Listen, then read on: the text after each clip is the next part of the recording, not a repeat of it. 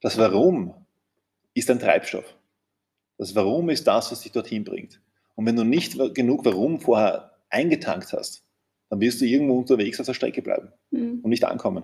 Wenn du aber genug Warum im Tank hast, dann kommst du auch an. Und das ist halt schon, das ist genau das Wichtige, dass du nicht nur weißt, was du möchtest, weil ich glaube, viele von uns, ich meine, jedes Kind, was willst du mal werden? Da mhm. kommen ja weiß Gott was für Sachen. Mhm. Die meisten haben aber nicht wirklich das große Warum dahinter.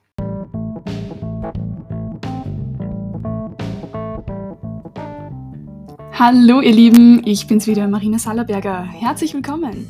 In dieser Folge von Marinas Business Podcast spreche ich mit Keynote-Speaker und Moderator Ronny Leber. Er ist einer von wenigen Trainern für den wohl bekanntesten Life- und Business Coach weltweit, Tony Robbins. In diesem interessanten Podcast-Interview berichtet mein Gast von seinem Treffen mit Ringsprechlegende Let's Get Ready to Rumble Michael Buffer. Er erzählt mir, warum Klarheit so wichtig ist und welche Learnings er sich von einem herausfordernden New York-Marathon mitnehmen konnte. Also, los geht's! Herzlichen Dank, dass du heute zu Gast bei mir bist. Das freut mich extrem und auch, dass du diesen Weg auf dich genommen hast, weil das ist ja doch nicht selbstverständlich. Du hast ja schon einen Auftrag jetzt hinter dir und bist quasi auf der Weiterfahrt. Und ich mache es immer am Anfang so, dass die du in deinen Worten selber kurz vorstellen darfst. Sehr gerne. Und ich freue mich natürlich auch, dass ich da bin und natürlich auch ähm, Hallo an alle, die uns zuhören. Mein Name ist Ronny Leber. Ich bin ja, mein Beruf ist es, Menschen zu inspirieren, zu begeistern. Bin Moderator, bin Keynote-Speaker, spreche auch Werbungen ja, und mache auch sonst immer wieder allerhand. Also ungefähr das, ähm, ja, die Beschreibung dessen, was ich tue. Mhm. Du hast es schon gesagt, Menschen begeistern und hast auch aufgezählt, was da dazugehört, also Keynote-Speaker, Moderator, bist du sehr vielschichtig unterwegs. Ähm, kannst du uns da mal einen Überblick geben über deinen Werdegang? Wie ist denn das als wie hat denn das begonnen? Ja, ähm, sehr gerne. Natürlich, ich werde auch oft gefragt, naja, wie wird man das eigentlich? Ja? Also Moderator oder eben oder Keynote-Speaker, geschweige denn, was ist denn das überhaupt? Ja, Moderator hat man zumindest noch eine Vorstellung, was das eigentlich ist. Ja? Das sind die im Fernsehen und so, äh, beziehungsweise Events, da gibt es ja auch Moderatoren. Ja, wie kam ich dazu? Und eigentlich äh, war das überhaupt nicht mein Ziel, sondern das war, das ist mir passiert. Zum Glück. Ich habe selbst Sport und Betriebssystem studiert, also separat voneinander, und haben dann gegen Ende überlegt, was willst du denn eigentlich wirklich machen? Habe davor immer wieder ähm, alles Mögliche gearbeitet also in meiner Zeit. Das war so meine, meine Spielzeit während des Studiums, so habe ich es immer für mich gesehen. Da kann ich mich ausprobieren, aber danach, wenn ich fertig bin, dann sollte ich schon etwas machen, wo ich wirklich ja, in der Richtung dann auch bleibe. Aber naja, was ist denn das? Ja? Vor allen Dingen dachte ich mir, hey, jetzt hast du ein paar Sachen gemacht, aber du musst irgendwo der Experte werden für irgendwas musst du stehen, weil sonst zahlt dich ja keiner dafür. Weil es zahlt dich keiner, wenn du von jedem Dorf einen Hund mitbringst, außer du gehst zur Millionenshow, da kann sich das auszahlen, aber ansonsten nicht so wirklich. Und daraufhin dachte ich mir, na gut, ähm, am besten machst etwas, wo du nicht nur Interesse dafür hast, sondern Leidenschaft. Super Konzept, aber was ist denn das? Ja, wofür habe ich denn wirklich so eine Leidenschaft, so ein Feuer, das in mir brennt, dass ich das auch wirklich tue, egal was passiert. Auch egal eigentlich, wie viel Geld dabei rauskommt. Und dann dachte ich mir auch vor allen Dingen, wenn du was mit Leidenschaft machst, dann wirst du es gut machen, dann wirst du auch automatisch besser werden, weil du dich verbessern möchtest auch. Und das ist einfach etwas, wofür du brennst. Und wenn du in etwas dann der Beste vielleicht bist oder der Beste der Welt, dann wirst du dir keine Gedanken machen müssen, dass du es nicht irgendwie auch monetarisieren kannst. Das wirst du irgendwie rausfinden auch, along the way. Gut, aber eben die Frage, was ist die Leidenschaft? Und dann habe ich mir damals so gegen Ende des Studiums Wochen, Monate lang immer dieselben Fragen gestellt. Was mache ich gerne in meiner Freizeit? Was, ähm, wofür gebe ich Geld aus? Worüber unterhalte ich mich mit meinen Freunden? Was bewegt mich emotional? Das hat mich schon auch als Kind immer wieder emotional bewegt. Und ich kam da immer wieder zum selben. Ich kam immer wieder zu dem Punkt, dass mich schon als Kind Ereignisse fasziniert haben, die Menschen auf der ganzen Welt zusammenbringen, so wie Olympische Spiele, Fußballweltmeisterschaften, wo du einfach das Gefühl hast, die ganze Welt dreht sich jetzt nur um das. Aber wenn du vielleicht nicht so sportlich bewandert bist, aber gerne auf ein Konzert gehst und dann bist du am Konzert und denkst da, boah, das ist, das ist geil und du denkst in dem Moment nicht daran, ich muss morgen zum Friseur oder muss jetzt eine SMS schreiben, sondern bist voll da. Und dann wusste ich zumindest, in so einem Umfeld möchte ich gerne arbeiten. Gleichzeitig, das war damals im Sommer 2008, kam Rapid an mich heran. Also für diejenigen, die das nicht kennen, ist ähm, ein recht bekannter Fußballclub in Österreich. Und die haben damals für den Nachwuchs, für die unter 17 und unter 19 Mannschaft, haben sie jemanden gesucht, der einmal im Monat circa am Samstagnachmittag dort bei deren Matches vor 100, 150 Leuten ein bisschen Musik macht, ein bisschen die Spieler anmoderiert und die Torschützen ansagt. Also so, sagen wir mal, ein bisschen Infotainment für ein bisschen Taschengeld und dadurch, dass ich einige von diesen Nachwuchstrainern kannte von der Sportuni, haben mich die vorgeschlagen, dachte ich mir, ja super, gut, das machst du halt einfach so, ähm, halt so ein Gaudi. Da dachte ich mir noch nicht, dass das irgendwie eine Karriere werden könnte. Aber ein Jahr später, das war der 25.06.2009, der Tag, an dem Michael Jackson starb. Also der ein oder andere oder die ein oder andere weiß vielleicht, wo er oder sie da gerade war an dem Tag. Da war ich am Abend auf einem Fest der Sportuni und bin dann um Viertel sechs in der Früh oder für die, ähm, ja, sagen wir mal, für die mit einer anderen Uhrzeit, also um 5.15 Uhr in der Früh, die äh, bin ich da schon bei Sonnenaufgang von, von, der, von der Party-Location weg und da, da ist gleichzeitig mit mir einer gegangen, die beim Profi-Eishockey-Team in Wien gearbeitet hat und ich so, typische Aktion um die Uhrzeit, hey Karina, suchst nicht gerade einen neuen Stadionsprecher bei den Caps? Und sie, ach, keine Ahnung, ich frage mal. Am nächsten Tag ruft sie mich an, du, ja, wir suchen gerade. Und dann ein paar Gespräche später mit dem Manager habe ich meine Chance bekommen und das war echt so dann zum ersten Mal, dass ich mir dachte, das ist geil. Da möchte ich gern mehr davon machen. Super Herangehensweise und was ich da jetzt da gehört habe, du hast das Ziel gehabt, du hast irgendwie dann die Klarheit auch gewonnen für dich und dann bist du einfach in Aktion gegangen. Einfach einmal mutig sein, sich trauen, die, die da irgendwie Verantwortlichkeit haben oder die jemanden kennen könnten, einfach mal fragen, einfach da mal von sich aus hingehen und das machen, finde ich voll cool. Ja, ich glaube, äh, natürlich äh, hätte man sich das auch das Ganze auch vor dem Studium fragen können. Naja. Aber okay, besser spät als nie. Auf jeden Fall. Und es ist nie zu spät, ja. sich das zu fragen, egal mhm. wie alt du bist. Mhm. Es ist super spannend. Ähm, was ich auch so gelesen habe, du hast, und das finde ich sehr interessant, die Highschool in Maine abgeschlossen. Wie kam es denn dazu? Gut, ich war schlecht in Englisch in der Schule. Äh, und dann, da war ich 15 und dann war irgendwie so, na okay, was kann man machen? Im Sommer ein paar Wochen nach Brighton zum Englisch lernen. Das war so die, die 0815 Lösung, Idee. Wir sind gegangen ins Reisebüro, um das zu buchen und dort war ich mit der Mama dort und die Mama sieht dazu ein Prospekt von so einem Highschool-Jahr in Amerika und nimmt das halt mit. Und wir haben eigentlich schon gebucht, Brighton. Und dann hat sie da mal so rumgeschmökert und dann kommt sie halt am Nachmittag zu mir ins Zimmer und sagt so, du, schau das einmal an. Wird dir das gefallen? Und ich schaue da so rein und denke mir, ja, sicher, wird mir schon gefallen. Und, so, ähm, und dann hat sie gleich mal angerufen beim Reisebüro, äh, lasst mal die Buchung noch auf Hold äh, schauen wir mal bis morgen, vielleicht wird es doch das Highschool-Jahr stattdessen. Dann haben wir noch den Papa überzeugen müssen und dann, ja, okay, und dann passt Highschool und auf geht's. Ein Jahr oder zehn Monate war es natürlich dann ab nach Maine und es war echt fantastisch aus zwei Gründen. Das eine ist natürlich offensichtlich der Grund, Englisch zu lernen. Und davon profitiere ich unglaublich auch heute noch. Der zweite Grund, und das ist für mich vielleicht noch ein wichtiger Grund gewesen, ist einfach der, gerade, also wir sind ja es gewohnt in einem Umfeld, dass wir immer, also im gewohnten Umfeld hast du immer von, von deiner Peer Group, von den Menschen um dich herum gewisse Erwartungshaltungen an dich. Einen gewissen Erwartungs, auch Druck mhm. teilweise, mhm. ja. So, naja, du bist ja sonst nicht so oder na komm, oder also wir wollen ja auch immer implizit diese Erwartungen anderer erfüllen. Mhm. Und jetzt kommst du aber wohin, wo du ein komplett ungeschriebenes Blatt bist. Keiner kennt dich. Und du kennst auch keinen. Und dann dachte ich mir, weißt du was? Ich probiere mich jetzt einfach aus. Ich bin jetzt einfach so, wie ich gerne sein möchte. Und schau mal, was passiert. Wenn es ihnen gefällt, super, volle Bestätigung. Und wenn es den Leuten nicht gefällt, in zehn Monaten bin ich weg. Mhm. Und somit äh, vollkommen egal. Das war natürlich dann großartig, weil du echt dann plötzlich komplett befreit du selbst sein kannst. Und das war, habe ich bewusst für mich damals so hergenommen und das war fantastisch und auch ein totaler Katalysator für alles, was danach gekommen ist. Mhm. Es ist unglaublich spannend, auch, dass man den Schritt macht, weil ich glaube, mit 15 bist du ja doch in einem Alter, wo jetzt vielleicht die Selbstsicherheit auch noch nicht so ausgeprägt ist. Und dann auch, ja, das einfach mal durchzuziehen. Wen hast du da, oder für dich, sag jetzt mal deinen Charakter, was, wie hast du dich da geformt, weil du sagst, du hast dich einfach dann ausprobiert?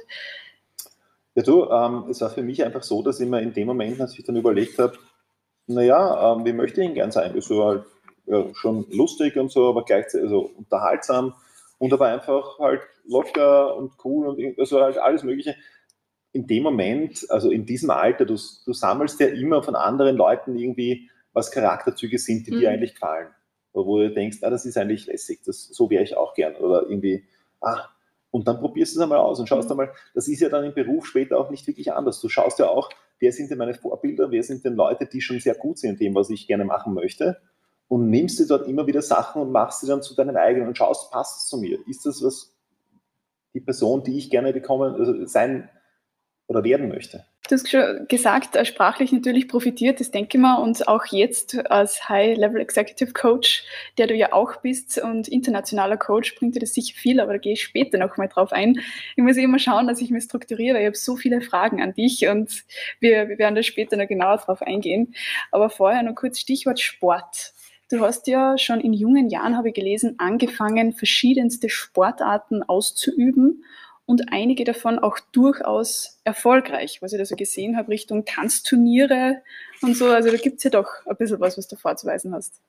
Ja, das stimmt. Ich habe immer sehr gerne Sport gemacht, schon als Kind. Ich war immer gerne draußen, habe alles Mögliche gemacht, ähm, auch gerne wo mitgemacht. Ich weiß noch, beim, beim ähm, weiß nicht, wie ich sechs Jahre alt war, beim Kirtag im Dorf irgendwie das Geschicklichkeitsrad äh, den Geschicklichkeitsradwettbewerb in meiner Altersklasse gewonnen. Ich glaube, es waren nur drei, die teilgenommen haben, aber, aber egal, das, war natürlich sehr wurscht. Das hat einfach Spaß gemacht. Äh, habe natürlich immer gerne Fußball gespielt, habe dann auch Tennis gespielt in der Volksschule, im Gymnasium, war dann, äh, habe Faustball gespielt dort mit, der, äh, mit, mit unserer Faustballmannschaft. Da sind wir sogar damals Bundesmeister geworden mit der U14. Naja, und, und es war natürlich spannend. Ich habe dann wirklich eine Zeit lang Fußball gespielt, bin zwei Marathons gelaufen, wobei, naja, sagen wir mal, ich habe sie beendet. Ja, also ich bin ins Ziel gekommen, jetzt zwei Marathons. Es ist jetzt nicht so, dass ich, das, dass, es, dass ich da um einen Sieg oder irgendwas mitgelaufen wäre, aber zumindest, ich glaube, beim Marathon habe ich immer das Gefühl gehabt, jeder, der ins Ziel kommt, ist ein Sieger. Absolut, weil gefinisht. Einfach, ja, weil du einfach ja. dich selber überwunden hast. Und, und ich habe ähm, hab sechs Jahre lang Turnier getanzt. Mhm zuerst Formation und dann Einzel, also eben nur mit einer Dame sozusagen, als, und das war natürlich großartig und hat auch richtig Spaß gemacht. Und außerdem war natürlich das Turniertanzen auch eine super Schule, um auf der Bühne zu stehen. Mhm. Weil du lernst zu kommunizieren ohne Worte. Mhm. Nur mit deiner Energie, mit deiner Körpersprache und das ist natürlich das, was jeder braucht, weil die Körpersprache natürlich so immanent wichtig ist. Mhm. Ja, das ist interessant. Was denkst du, woher kommt diese Begeisterung für den Sport? Mein Papa war grundsätzlich auch sehr sportlich. Mein Papa hat sehr viel Fußball gespielt. Und es war halt immer schon so, dass ich einfach gerne Sport gemacht habe. Also auch ähm, Freunde waren sportlich. Wie ich in Amerika war, das war natürlich das Paradies äh, in der Highschool. Ich weiß noch, ich bin angekommen, das war damals, ich glaube, am 21. August 1996, zum Mittag, 12 Uhr herum. Um 17 Uhr war ich, beim American Football Training mhm. mit meinen beiden Gastbrüdern. Die haben beide das gespielt und das war irre. Also ich weiß noch, wir hatten dort das war noch eineinhalb Wochen, bevor die Schule begonnen hat, hatten wir sechs Stunden Footballtraining am Tag, das Footballteam. Sechs Stunden, immer früh von acht bis elf, am Abend von fünf bis acht, 55 Mann oder Burschen, fünf Trainer und das auf Highschool-Level. Wow. Also es war ganz irre. Und das Ganze fünfmal die Woche Training, dann auch während der Schule, fünfmal die Woche über zwei Stunden Training am Nachmittag und am Wochenende Match. Und das war halt im Herbst und im Winter war ich im Skiteam und so und äh, dann im im Frühjahr halt so immer wieder im, im, im Gym. Also das war schon cool. Wahnsinn. Ja, da hast du ja richtig, also da musst du ja totale gesamtkörperliche Power aufgebaut haben, weil du hast ja viele verschiedene Sachen mit Football auf der einen Seite, wo du ja auch Schnelligkeit und Kraft und mit Skifahren dann auch wieder Ausdauerkraft, also nicht schlecht, du hast ja gefordert. Ja, ja, beim Football war ich halt eher der Kicker natürlich, wie es sich für einen Europäer gehört, aber, aber ich wollte einfach mal reinschnuppern in den Sport ja. und das war schon cool. Ja, das denke ich mal. Ja, spannend. Und diese, diese Begeisterung du mitgenommen. Jetzt als Sportmoderator hast du schon einige sehr große Sachen äh, auch moderiert. Also ich habe mir da aber Sachen rausgeschrieben. Du hast es schon gesagt, vorher Stadionsprecher bist du, aber auch Vienna City Marathon. Hast du dabei ÖFB Cup Finale hast moderiert, Ski-WM in Schladming. Also das sind ja wirklich große Highlights, wo genau dieser, dieser Effekt, den du so bewundert hast, wo einfach eine große Menschenmenge da ist und du hast diese Begeisterung gestreut und geteilt und entfacht. Quasi. Ja, ja, es hat am Anfang auch alles einfach sich über den Sport entwickelt. Natürlich mhm. auch, ich habe auch Sport nur studiert aus, eigentlich aus Interesse. Ich habe mir nie gedacht, dass ich irgendwas damit machen werde nachher. Das war einfach nur so, fangst halt einmal an und schaust einmal, was passiert und vielleicht kann ich mal für mein eigenes Training was mitnehmen. Also ich dachte nicht, dass ich dann irgendwie, dass, dass das für irgendwas gut ist, die Sportuni. Vor allen Dingen, weil ich von einem seriösen Studium äh, vom BWL kam, wo ich schon davor damit begonnen habe. Aber es war dann wirklich, wirklich sehr, sehr cool und sehr lässig und ähm, es hat auch total viel Spaß gemacht. Vor allen Dingen die Kontakte, auch die ich dort mitgenommen habe. Das ist total familiär gewesen. Das, davon profitiere ich heute noch. Mhm. Und gleichzeitig natürlich, was dann noch dazu kommt, aus dem Sport, also aus diesen ganzen Sportevents kamen dann die Business-Events und dann kamen die, ähm, und daraus wiederum kamen dann die, ja, dann kamen Keynote-Speaker und so weiter. Also es kam dann eins zum anderen. Mhm. Und aber die Grundlage dessen war natürlich der Sport und die Begeisterung dahinter. Eigentlich, sind Anführungszeichen, einfache Zutaten für diesen großen Erfolg. Na, ich glaube, wichtig ist einmal zu wissen, dass du weißt, was du möchtest. Genau. Hm. Dass du weißt, wo willst du hin? Mhm. Was ist dein Ziel? Und wenn du das einmal weißt, auch zu wissen, warum will ich das? Und dann natürlich, dann geht es darum, einen Weg zu finden dahin. Und das ist halt enorm. Und vor allen Dingen, du kannst das vergleichen mit einer Flugreise oder mit einer Reise. Wenn du jetzt zum Beispiel sagst, okay, du möchtest, wir sind jetzt gerade in Salzburg, du willst nach New York. Okay, das, das, das New York ist das Ziel. Ja, ist das was? Ähm, das Wie, okay, wird sich wahrscheinlich ziemlich schnell aufs Flugzeug einigen. Mhm. Du sagst, gut, das ist wahrscheinlich das Einfachste, nehmen wir das Flugzeug. Das Warum ist ein Treibstoff. Das Warum ist das, was dich dorthin bringt. Und wenn du nicht genug Warum vorher eingetankt hast, dann wirst du irgendwo unterwegs auf der Strecke bleiben mhm. und nicht ankommen. Wenn du aber genug Warum im Tank hast, dann kommst du auch an. Und das ist halt schon, das ist genau das Wichtige, dass du nicht nur weißt, was du möchtest, weil ich glaube, viele von uns, ich meine, jedes Kind, was willst du mal werden? Da mhm. kommen ja weiß Gott was für Sachen. Mhm. Die meisten haben aber nicht wirklich das große Warum dahinter. Ja, sehr schön, sehr schön bildlich dargestellt. Ja. So kann man sich das gut vorstellen zu deinen Kunden, weil du dann gesagt hast, das ist dann auch sehr viel in diesen Business-Raum gekommen und du hast dann auch Keynotes gemacht, hast sehr große Kunden, internationale Kunden. Hat sich das rein durch diese Events dann ergeben, dass man sagt, ja, da kommt dann ein Stein ins Rollen oder hast du dazu dann auch aktiv was beigetragen oder wie, wie kann man sich das vorstellen? Naja, natürlich. Ähm, es, ist immer, es gibt immer zwei Seiten, ja. Und es geht natürlich auch, egal was du machst, du musst in deinem Bereich ein, ein Netzwerk aufbauen. Mhm. Das heißt natürlich, gerade am Anfang bei mir war es ja genauso, dich kennt keiner und du kennst keinen. Also das ist irgendwie so, hallo, da bin ich, ja, und, und versuchst einmal irgendwie so, dich von einem zum nächsten zu handeln und hast am Anfang viele, sagen wir mal, leere Kilometer unter Anführungsstrichen, wo du gar nicht weißt, bringt es das jetzt, bringt mir das was, ähm, komme ich das da weiter.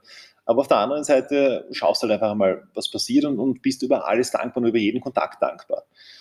Auch über jedes Event vielleicht, wo du hingehst, wo du potenzielle Menschen kennenlernst, die dir irgendwie weiterhelfen können und denen du vielleicht auch weiterhelfen kannst auf einer gewissen Art und Weise, weil es ist ja immer ein Geben und Nehmen. Mhm. Und ich hatte halt das Glück, dass ich ziemlich schnell in, bei sehr großen Sportveranstaltungen dabei war. Und was natürlich große Sportveranstaltungen mit sich bringen, ist, dass das im Regelfall, dass sie im Regelfall sehr große Sponsoren haben. Also Sponsoren, die halt wirklich äh, große Unternehmen sind. Und so war natürlich mein Einstieg zu diesen großen Unternehmen vor allen Dingen über, die, über den Sportzugang als über die Events im Sport. Und somit wiederum, ah, okay, jetzt hat man sich schon kennengelernt, dann dort vielleicht und dann, naja, den könnte man doch auch da verwenden oder dort verwenden. Und so kam das dann. Mhm. Du hast dir 2017, habe, habe da als durchgeforstet bei dir, 2017 einen großen Traum erfüllt und zwar seitdem bist du Ringsprecher bei Boxkämpfen. Was macht da für dich die Faszination aus? Ja, also Ringsprecher bei Boxkämpfen. Es war schon, schon, wie ich begonnen habe, zu moderieren im Sport, da war schon ziemlich bald klar, Boxen, das würde ich gern noch mit dazu nehmen. Einerseits fand ich das immer faszinierend, diese, diese, naja, bei Boxkämpfen einfach diese ganze Inszenierung an sich. Ja, weil, mhm. weil ein Boxkampf, ein jeder großer Boxkampf, den man aus dem Fernsehen kennt, das ist doch nicht nur der Boxkampf an sich, sondern das Ganze drumherum, das mhm. ganze Ballyhoo, wie es da so schön heißt. Also einfach diese Inszenierung, dieser Walk-in, dieses, dieses einfach auch die, diese Bühne zu bereiten. Ja? Und ich habe es immer schon sehr gerne gehabt, auch anderen diese Bühne zu bereiten, also dieses Bindeglied zwischen Publikum und zwischen dem, was wirklich passiert. Mhm. Und bei Boxen auch das so, ich habe es natürlich auch aus, aus wirtschaftlicher Sicht gesehen, Boxen hat auch den riesen Vorteil, dass du im Vergleich zu allen anderen Events, wo du halt der, sagen wir mal, Stadionsprecher bist, bei Boxen hast du TV-Präsenz. Mhm. Das ist bei Boxen wiederum, kannst du noch einmal ganz anders, auch ganz anders nochmal deine Bekanntheit nach oben schrauben, kannst du ganz anders auch nochmal irgendwie auch deinen Marktwert nach oben bringen. Und das heißt, du hast einen anderen Hebel dahinter. Und das war natürlich auch ein Gedanke, dachte ich mir, das würde ich gerne machen, aber wenn es mir nicht Spaß gemacht hätte, dann hätte ich natürlich äh, nur alleine das, das ist super. Es gibt immer viele Möglichkeiten, ja. aber das ist natürlich etwas, wo ich mir dachte, das macht dann Sinn. Und dann habe ich schon Anfang der 10er Jahre so meine Fühler ausgestreckt in die Richtung. Dann hat es aber wirklich gedauert bis 2017, bis das dann tatsächlich Realität geworden ist. Und mittlerweile äh, nicht nur die größten Veranstaltungen in Österreich, aber auch eben in Deutschland, also im deutschsprachigen Raum. Und mal schauen, der nächste Schritt sicherlich da auch international was zu machen. Mhm. Wow. Ja, da wünsche ich dir viel Erfolg dabei, aber du wirst es sicher umsetzen können. Also gerade mit, mit deiner Ausbildung, sage ich jetzt mal, als, als Coach hast du doch einige Tools, wo du weißt, wie du deine Ziele erreichen wirst. Ja, es ist natürlich immer so etwas, dass du, äh, du musst einfach wirklich deinen Weg gehen. Mhm. Wenn ich das, ich vergleiche das oft ganz gerne mit einem Marathon. Und ich bin 2018 den New York Marathon gelaufen. Und das war für mich eine unglaublich lehrreiche Reise, diese, dieser ganze Trip nach New York. Noch dazu, ich, es war keine ideale Vorbereitung. Mhm. Bist du schon mal einen Marathon gelaufen? Nein. Vielleicht der oder die ein oder andere ähm, Zuhörer oder Zuhörerin, die schon mal hinter sich gebracht hat. Auf jeden Fall ist es so beim Marathon, dass du natürlich eine gewisse Vorbereitung hast. Also du mhm. rennst im Normalfall jetzt nicht wirklich den Marathon aus dem, Stund, äh, aus dem Stand heraus, du sagst, na gut, ja, okay, ich habe jetzt gerade nichts zu tun, ich gehe jetzt einmal schnell einen Marathon laufen. ja. äh, also Joggen ist das eine, aber mal 42,195 äh, Kilometer ist das andere. Und ich bin einmal in meinem Leben davor, 2001, den Vienna City Marathon gelaufen und habe mir dann gedacht, hey, irgendwie New York Marathon, das wäre schon doch so ein, so ein Ziel, so, ein, so was richtig Geiles. Mhm. Naja, aber wie machst du das jetzt? Okay, jetzt habe ich den Platz bekommen, das wusste ich im März 2017. Da wusste ich, am 4. November 2017 werde ich in New York am Start stehen. Acht Monate Zeit zum Vorbereiten. Großartig. Haben wir dann einen Lauftrainer genommen, hat einmal begonnen das Ganze und, und du machst einmal so die Schritte in die Richtung, du weißt, was das Ziel ist und gehst es einmal an. Dann war August und plötzlich drei Monate noch bis zum Marathon und plötzlich irgendwie habe ich schon gespürt beim Laufen, das geht nicht mehr ganz so locker.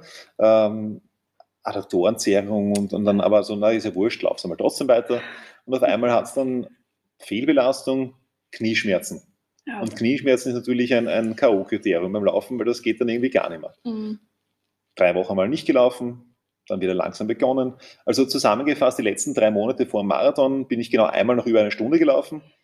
Die letzten dreieinhalb Wochen vor dem Marathon gar nichts. Ja, nicht, weil ich war vier Wochen vor dem Marathon oder eh so dreieinhalb Wochen davor war ich beim, beim Orthopäden, bei dem ich eigentlich jede Woche schon davor war. äh, und der hat gemeint, du, am besten wäre es da einfach, wenn du die nächsten vier Wochen nichts machst, dann ist alles wieder gut. Ich sage, das ist großartig, du, in, in dreieinhalb Wochen ist der Marathon. Super Idee, ja. Und dann habe ich wirklich nichts gemacht, bis ich am Start gestanden bin in Staten Island in New York und dachte mir, na gut, äh, wenn das jetzt in Wien wäre, dann würde ich einmal sicherlich nicht am Start stehen, sondern daheim auf der Couch sitzen und sagen, wir sehen uns nächstes Jahr. Aber das war halt doch was anderes. Es war halt ein Lebenstraum und war New York und jetzt bin ich schon einmal da, also schaust du mal, was passiert. Kam der Startschuss und, und dann ging es mal los. Und die ersten Kilometer war mal so ein ganz lockeres, langsames Rantasten und du schaust einmal, du machst einmal, du bewegst dich mal nach vorne und schaust, was passiert. So nach 10 Kilometern war noch alles gut. Nach Kilometer 11, 12 habe ich schon gespürt, ah, die Muskeln werden hart dachte ich mir, ach, das ist jetzt uh, vielleicht ein bisschen früh. Und dann bei Kilometer 13, 14 herum haben die Schmerzen begonnen. Und da dachte ich mir, das ist jetzt auch ein bisschen früh. Ja? ja. Aber okay, äh, die Schmerzen sind nur im Kopf. Gut, machst du mal weiter. Ja? Und das ist ja auch oft so im Business dass, oder halt so im Leben, dass da einfach Sachen kommen, die nicht so leicht gehen, die irgendwie mhm. vielleicht ein bisschen wehtun. Aber das ist ja einfach das ist etwas, was, was sich im Kopf abspielt. Das heißt, einfach gut, rennst mal weiter, schaust, was passiert. Und ich wusste auch, solange ich mich vorwärts bewege, komme ich irgendwann einmal an. Und dann war Halbmarathon-Punkt, das war auf der Brücke zwischen Brooklyn und Queens. Ja, bin ich darüber gelaufen, da war Halbmarathon. Und da habe ich für mich bewusst zum ersten Mal die Entscheidung getroffen, ich laufe das heute fertig. Weil am Start wusste ich nicht, wie lange kann ich laufen. Aber da dachte ich mir, nein, wenn es nicht irgendwas Gravierendes passiert, dann laufe ich das fertig heute. Und immer wisse natürlich, ähm, dass solange ich mich vorwärts bewege, komme ich irgendwann dann an. Hm. Es war nicht der schönste Marathon, es war sicherlich auch nicht der schnellste Marathon, aber nach sechs Stunden, 14 Minuten und 58 Sekunden war ich dann endlich im Central Park in Manhattan und das war einfach unglaublich, war ein mhm. Wahnsinn. Also wirklich, und so oft dachte ich mir, das ist einfach echt was wie im Leben. Das ist, solange du dich aber vorwärts bewegst, solange du dich in Richtung deines Ziels bewegst, kommst du irgendwann an. Mhm. Leider Gottes verlieren wir oft im Leben dann das Ziel aus den Augen. Hm. Oder die Geduld. Ja, oder die Geduld. Oder wir sagen, na gut, dann doch nicht. Mhm. Ja, schönes Beispiel, super. Und finde, ich finde die Zeit eigentlich für das, was du jetzt geschildert hast, finde ich trotzdem noch gut, hast du so gesehen. Ja. ja. Du, ich war, ich war, das Lustigste war, ich war 249. Österreicher. Ja. Ähm, kann man jetzt sagen, wow, super, ja. Äh, von 250. Das, das, ja, das war, war ja. lustig, aber okay. Ja, uh, anyway. Egal, egal, egal. Und ich glaube, das fühlt sich oft sogar, sogar wie ein größerer Erfolg sogar an, wie jetzt äh, ja, weiß ich nicht, wenn du eine höhere Platzierung hättest, weil im Angesicht dessen, was du da alles gehabt hast für Nebengeräusche, das ist ja großartig. Dann. Ich habe das Ticket voll ausgenutzt. Genau, absolut. Uh, ich habe gelesen bei dir, dein Ansporn ist es, die extra Meile zu gehen. Jetzt haben wir schon so viel über einen Marathon gesprochen, jetzt passt das natürlich als Überleitung sehr gut. Diese extra Meile, wie schaut die für dich beruflich aus, für deine Kunden? Schau, das äh, sieht folgendermaßen aus. Wenn ich auf einem Event bin, dann geht es wirklich darum, dass das Gesamtbild stimmt. Weil für mich ist immer wichtig, mit welchem Gefühl geht der Kunde nach Hause. Und das ist nicht nur der Kunde, der mich gebucht hat, sondern natürlich auch das Publikum. Ja, das heißt, für mich ist immer ganz, ganz wichtig, dass die Menschen mit einem guten Gefühl nach Hause gehen. Und deswegen natürlich, wenn da jetzt irgendwas nicht passt, und das muss nicht einmal was mit der Moderation zu tun haben. Das kann alles Mögliche sein. Das kann irgendwie ein schlechter Ton, ähm, das Licht oder ich war mal auf einem Event, da war das Catering total verzögert. Hm. Total verzögert. Hat natürlich gar nichts mit mir zu tun. Ob das Catering ist irgendwie schnell, also ich habe das Catering auch nicht gebucht, logischerweise als Moderator, aber ich war dann trotzdem dort und war dann, äh, habe dann echt versucht, das Ganze da irgendwie zu helfen, zu lösen, zu schauen, wie kann man das Ganze entsprechend lösen, damit die Menschen dort eine gute Erfahrung haben mhm. und ein gutes Erlebnis haben, weil ich weiß genau am Schluss nachher, da kann die Moderation großartig gewesen sein. Aber wenn die, die Menschen dann die ganze Erinnerung haben, na gut, ich habe die ganze Zeit Hunger gehabt, weil es nichts zum Essen gegeben, also war irgendwie drei Stunden zu spät. Ja, äh, dann ist es, dann wird das Gefühl für dich nicht so gut sein, wenn das ganze Event gut ist. Mhm. Und deswegen, also mir ist es immer wichtig, dass da einfach alles passt. Ja? Das, das nennt man mal Einsatz. Ja, Commitment, sehr gut. ja, genau. Sehr, sehr schön. So, pass auf, jetzt kommen wir ein paar Zahlen. Du hast jetzt, das muss ich mir mal auf der Zunge zergehen lassen, also alle, die jetzt zuhören, du hast bereits mit mehr als fünf Millionen Menschen weltweit zusammengearbeitet. Genau, die Form, die ich in irgendeiner Art und Weise unterhalten genau. habe, also live. Da nimmt man sich ja extrem viel mit, können wir uns vorstellen. Wenn du so viele Menschen, egal ob die jetzt face-to-face -face mit Coaching oder wie du sagst, Moderationen, was nimmt man da alles mit, was lernt man da alles, wenn man so viele verschiedene Menschen trifft? Erstens einmal, was ganz wichtig ist, dass du und egal, ob vor dir es sind 10 Menschen oder 10.000 oder 50 oder 50.000. Das Wichtige ist, dass du nie eine, du hast nie eine Kommunikation 1 zu 10.000. Du hast immer eine 1 zu 1 Kommunikation das Ganze 10.000 Mal. Der nächste Punkt ist, dass die Menschen sich nicht daran erinnern werden, was du jetzt genau gesagt hast oder welche Worte du genau verwendet hast. Sie werden sich aber immer daran erinnern, welches Gefühl du ihnen mitgegeben hast. Das heißt, sie werden immer das irgendwie als solches auch mitnehmen. Und das heißt, es geht für mich immer darum, die Menschen auf eine emotionale Reise mitzunehmen. Die Menschen dort abzuholen, wo sie sind und dorthin mitzunehmen, wo du sie gerne haben möchtest. Und das ist eigentlich das Geheimnis. Es ist egal, ob das jetzt eine Moderation ist, ob das eine Keynote ist, ob das ist, dass du jemanden coacht. Es geht wirklich immer darum, dass du jemanden von A nach B führst. Und das ist das Geheimnis. Klingt simpel, ist auch so, wird trotzdem oft vergessen. Mhm. Und vor allen Dingen noch eine Sache, dass du dich selbst nicht so wichtig nimmst. Weil ähm, vor ein paar Jahren habe ich mal, also äh, TV-Show natürlich und Warm-up, mein Gott, einfach ein bisschen das Publikum halt so, so mitnehmen. Das war ganz lustig damals mit der Kaiserhymne, äh, ein bisschen so den Kaiser spielen und so durchgehen und schauen, ob ihr das alle könnt. Ja. Naja, ähm, und einfach das, das, Publikum ein bisschen an der Hand nehmen, von dem Moment, wo sie in den Saal hineinkommen, bis zu dem Moment, wo dann wirklich, wo es echt losgeht. Und das Spannende war, ich weiß noch, wir haben das, viermal gemacht mit einem Kollegen, der hat die Musik damals gemacht. Und dann haben wir sehr schnell das Feedback bekommen, wow, super, ihr macht das großartig. Und ich so, eigentlich machen wir ja gar nichts. Also wir, wir, wir plaudern ja nur mit denen. Also in Wirklichkeit machen wir gar nicht viel. Und er sagt dann so, weißt, du wirst es nicht glauben, wie oft ich schon mit Leuten zusammengearbeitet habe, die dann da sind und sich selbst inszenieren wollen. Die irgendwie sich selber in, in Szene setzen wollen, aber die Menschen sind nicht da wegen denen. Die Menschen sind da, weil sie diesen Kaiser sehen wollen und mhm. nicht, weil es da irgendwie äh, einer glaubt, er macht seine, will seine eigene Show machen davor. Das heißt, dass du wirklich auch weißt, wer ist dein Publikum und warum sind die da? Und sie auch verstehst und sie in der Hand nimmst und sie einfach servicierst mhm. als Dienstleister.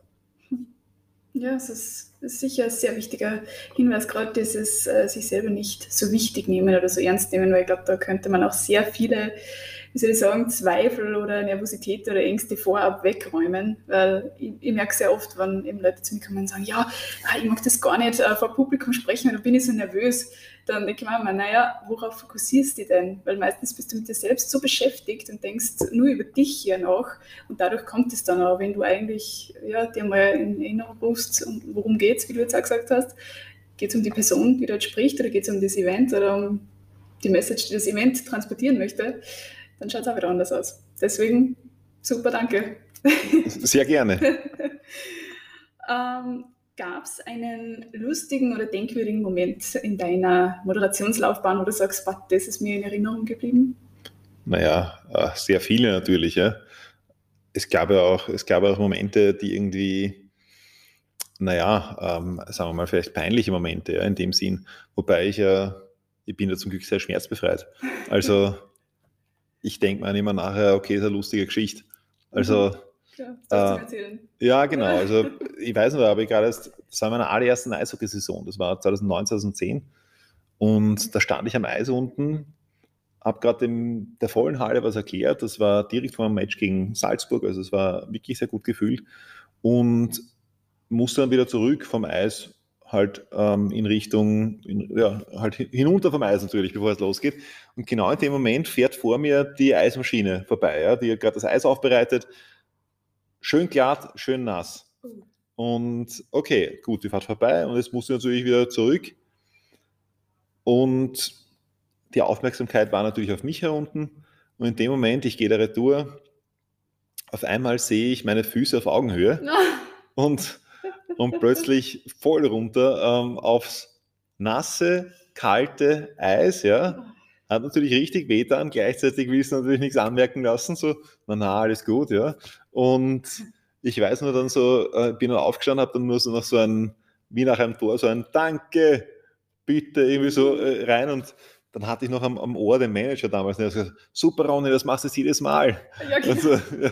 und ich weiß, ich bin das ganze Match natürlich dann gesessen mit der nassen Hose und ja, aber okay, äh, es war halt so. Hm. Ja, gut gelöst. Souverän gelöst. ja. Das machst du jetzt jedes Mal. Ja. Ein Riesenhighlight deiner Karriere. Du hast jemanden getroffen, weil wir vorher über, den, äh, über die Boxringsprecher gesprochen haben, und zwar Michael Buffer. Die Legende schlechthin, wenn es darum geht. Ja, und für jeden, der jetzt vielleicht den Michael Buffer nicht beim Namen kennt, äh, spätestens wenn man sagt, das ist der Let's Get Ready to Rumble-Typ, ja, mhm. dann, ah, der ist das, mhm. ja.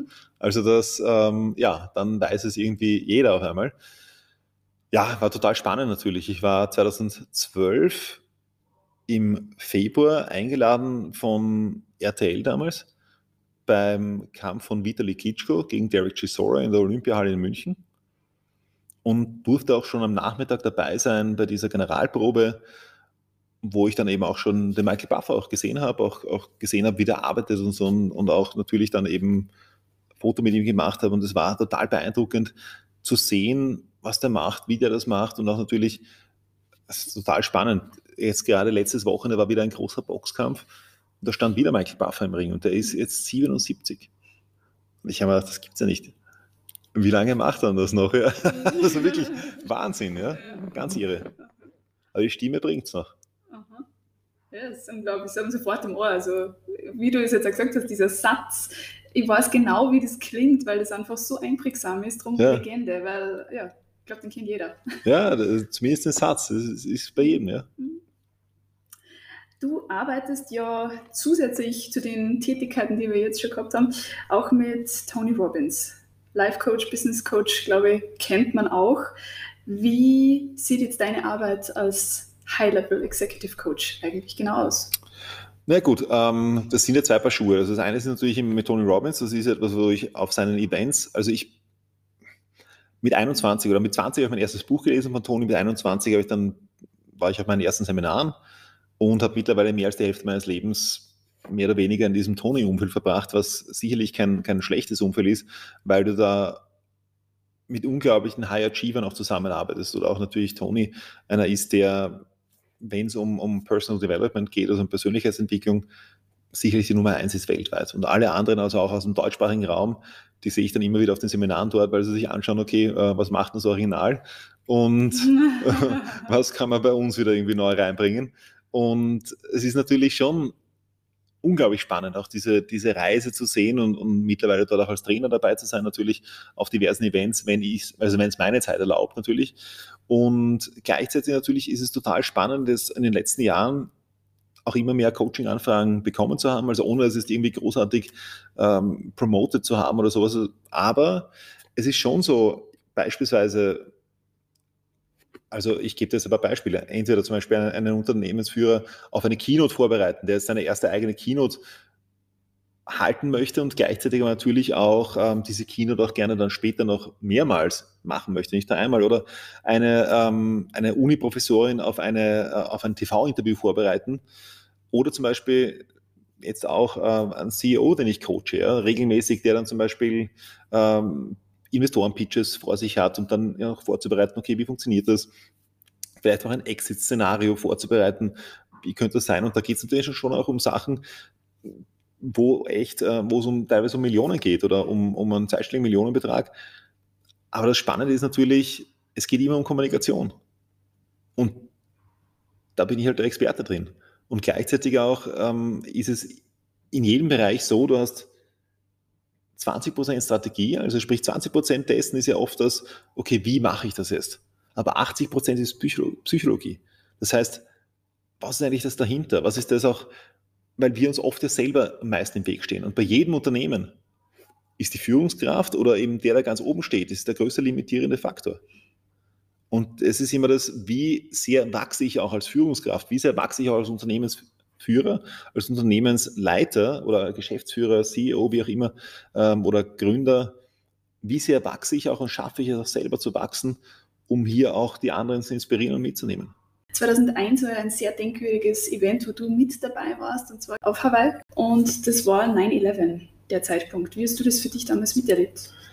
Genau, also ich war zu 9-11, also am 11. September, war ich auf einem Tony Robbins Seminar auf Hawaii. 2000 Menschen davon auch ungefähr 50 in New York, auch etliche, die im World Trade Center gearbeitet haben. Und für uns ist das Ganze ja natürlich, während es hier in Europa am Nachmittag passiert ist, ist es ja für uns ähm, mitten in der Nacht passiert. Also das heißt, es war ungefähr 8.40 Uhr herum New York-Zeit. Für uns war das 2.40 Uhr in der Früh. Also es war irgendwie, ich weiß noch, ich bin, ich bin damals aufgestanden, ich habe mit zwei Deutschen das Zimmer geteilt. Mhm. und bin auf und dann sagt mir einer so, ich war ein bisschen spät dran und gerade so, wie er aus dem Zimmer ist, übrigens, die Palästinenser haben Amerika angegriffen letzte Nacht. Hm. Und ich so, aha, okay, und dann ging er. Ja, und ich dachte mir, okay, was auch immer das bedeutet. Ja, ich kann mir nichts vorstellen können. Sind die jetzt mit Panzern eingefahren oder keine Ahnung. Also, also ich fand das irgendwie nur so absurd, die Vorstellung und okay. Dann Frühstück, das war irgendwie ähm, eigenartig da an dem Tag, äh, bin aber alleine gesessen. Und danach kam ich zu, wir hatten da in der Früh dann so einen Prozess, also die, ähm, das deutsche Team damals, das deutschsprachige Team. Und ich weiß noch, äh, da sind alle, wie ich dazugekommen bin, war ja auch ein bisschen spät dran, in so, einem, so einer Schweigeminute gestanden, also so im Kreis gestanden mit einer Schweigeminute. Und ich dachte irgendwie, wir visualisieren den Prozess. ich bin da hinspaziert und da haben wir gedacht, na, jetzt habe ich die Anleitung versäumt, ja. und habe mich einmal dazugestellt und habe halt auch einmal so, na okay, gut, ja. Denkst du einmal so, was könnten das sein?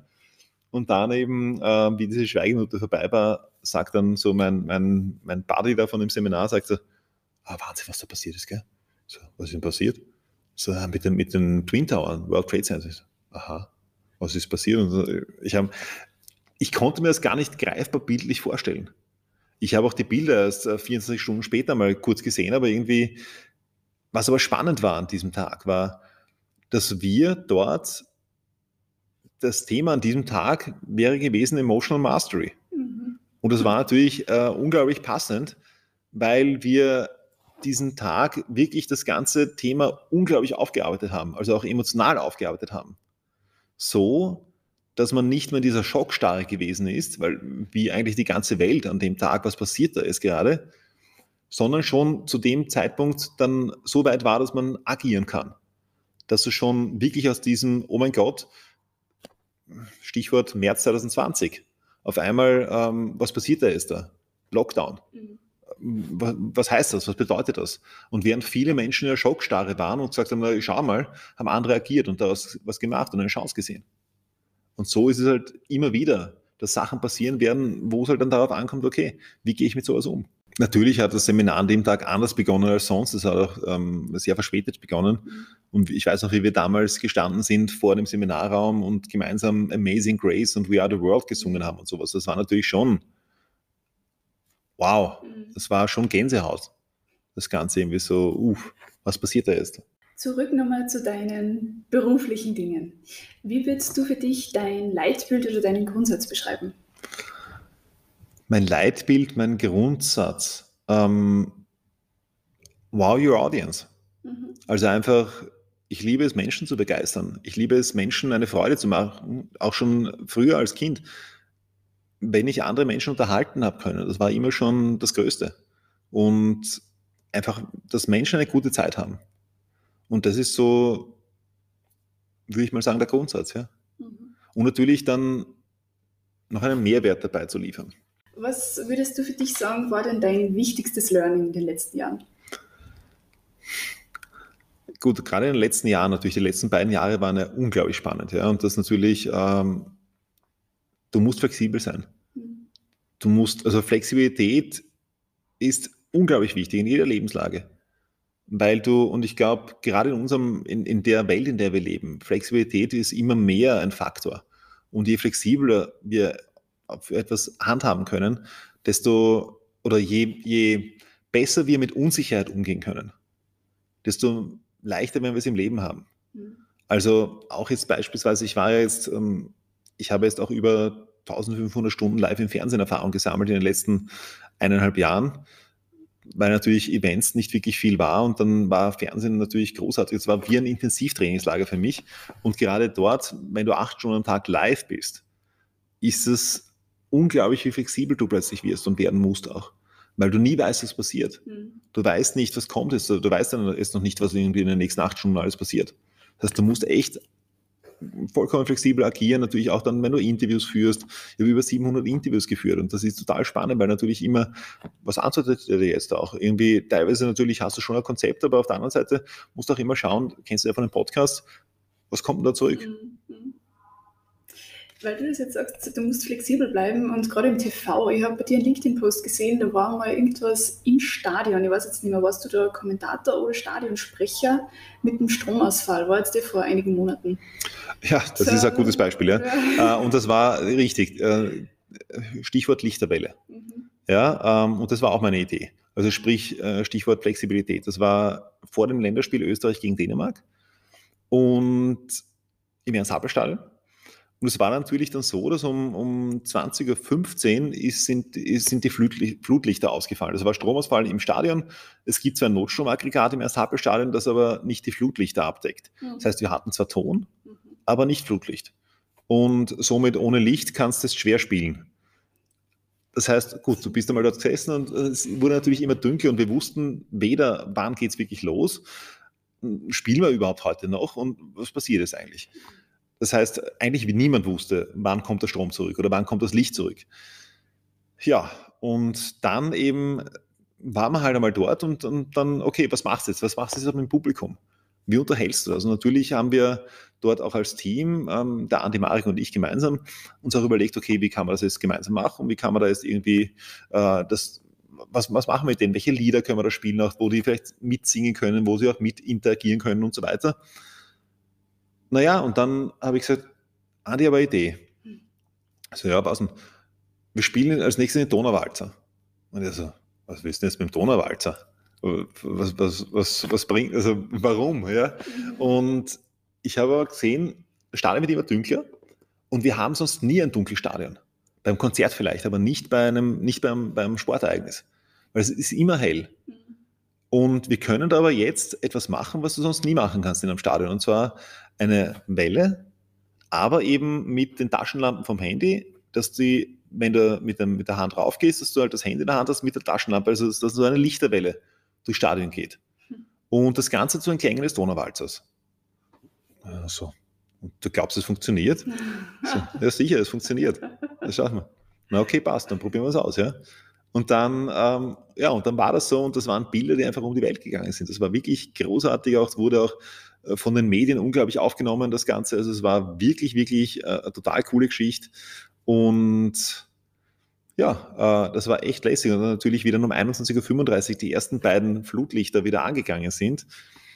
Auch da schon äh, war ich dann natürlich schon vorbereitet für den Fall, dass dann irgendwann einmal wieder das Licht kommt und habe dann in dem Moment auch von Falco Out of the Dark mhm. gespielt, was natürlich äh, Out of the Dark, Into the Light das war natürlich mega cool. Also es war auch so ein, so ein richtiger Gänsehautmoment noch einmal.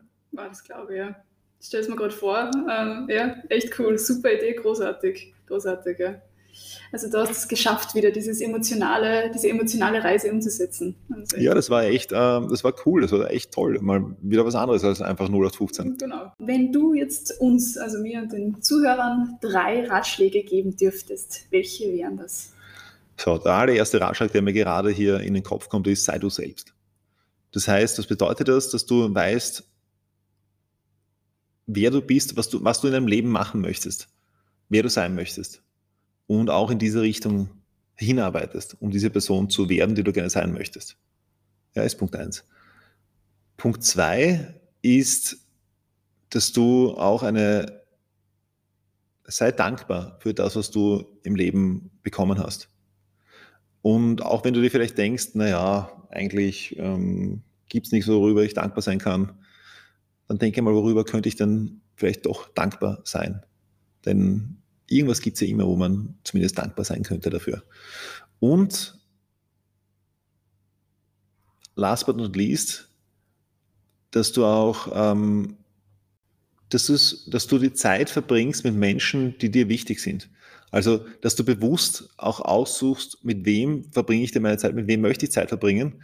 Und wenn du vielleicht mit gewissen Leuten Zeit verbringen möchtest, die aber mit dir keine Zeit verbringen möchten, dann überleg dir mal, wer ist denn diese Person, mit der diese Leute gerne Zeit verbringen möchten. Und vielleicht wäre das was, ein Ansporn auch, um selber nochmal ein Upgrade zu machen. Mhm. Sehr schön. Ja, da ist man mal am Wochenende dann damit unterwegs, gell? Ja, zumindest, ja. Wunderbar. Ähm, meine letzte offizielle Frage und dann geht es schon zum Wordrap über. Was bedeutet es für dich, erfolgreich zu sein oder Erfolg zu haben? Das war lustigerweise das Thema meines Matura-Aufsatzes. Mhm. Ja, also für die Deutschen meines Abi-Abschlussaufsatzes in Deutsch. Erfolg. Und ich habe damals gemeint, ähm, und das sehe ich heute noch genauso, Erfolg bedeutet einfach das zu tun, was du gerne machst. Dass du in der Lage bist, Sachen zu tun, die dich erfüllen. Und ich habe damals geschrieben, dass ähm, einer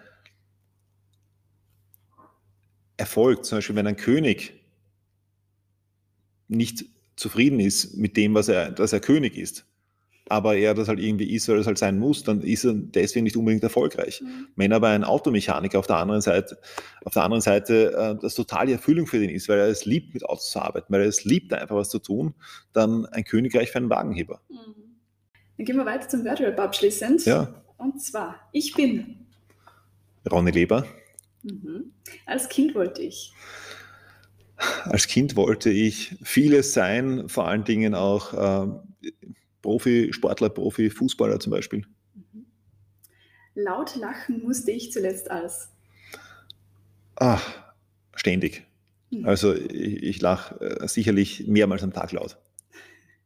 Und meine größte Stärke ist? Meine größte Stärke ist, andere, ist es, andere Menschen zu begeistern und vielleicht auch mein Humor. Mhm, definitiv. Ich bin schon begeistert und lustig war es auch. Ronny, danke fürs schöne Podcast-Gespräch. Es hat mich sehr gefreut, dass du heute dabei warst. Ich danke dir. Vielen, vielen Dank für die Einladung. Danke natürlich auch fürs Zuhören und bin schon gespannt. Freue mich auch natürlich über Feedback, ähm, dass da vielleicht der ein oder andere Nugget dabei war und hoffe, wir sehen uns natürlich auch auf Social Media oder auf der Website.